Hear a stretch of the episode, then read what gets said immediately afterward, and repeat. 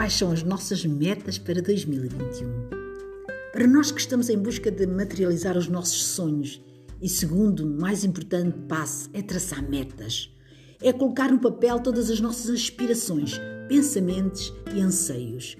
Uma meta não escrita é somente um desejo vago, abstrato, sem compromisso de realização.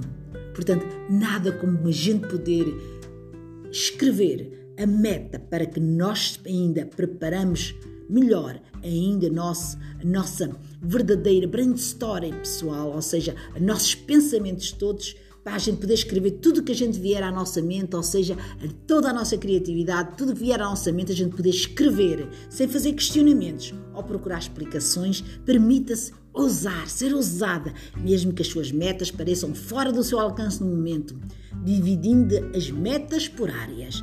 Portanto, vamos dividir por pessoal, familiar, profissional, espiritual e financeira.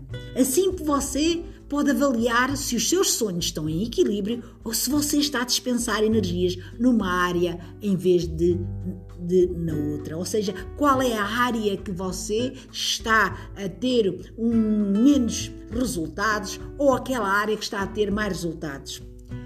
Feito isto, o próximo passo é questionar-se, fazer perguntas. Se eu tivesse de realizar somente um sonho, qual era a área que eu iria fazer esse sonho? Talvez não seja fácil identificar o que realmente é importante em cada área, mas não tenha pressa. Olhe bem para aquilo que você deseja, para aquilo que você quer realizar. E quando isso acontecer, a minha dica é que você medite e pondere imediatamente, diariamente, sobre as suas metas. O sentimento na busca pelos seus ideais é muito importante, pois quanto mais emoção e paixão colocar no seu íntimo, no seu coração e no seu cérebro, mais rapidamente acontecerá a materialização dos seus desejos. Tenha fé inabalável.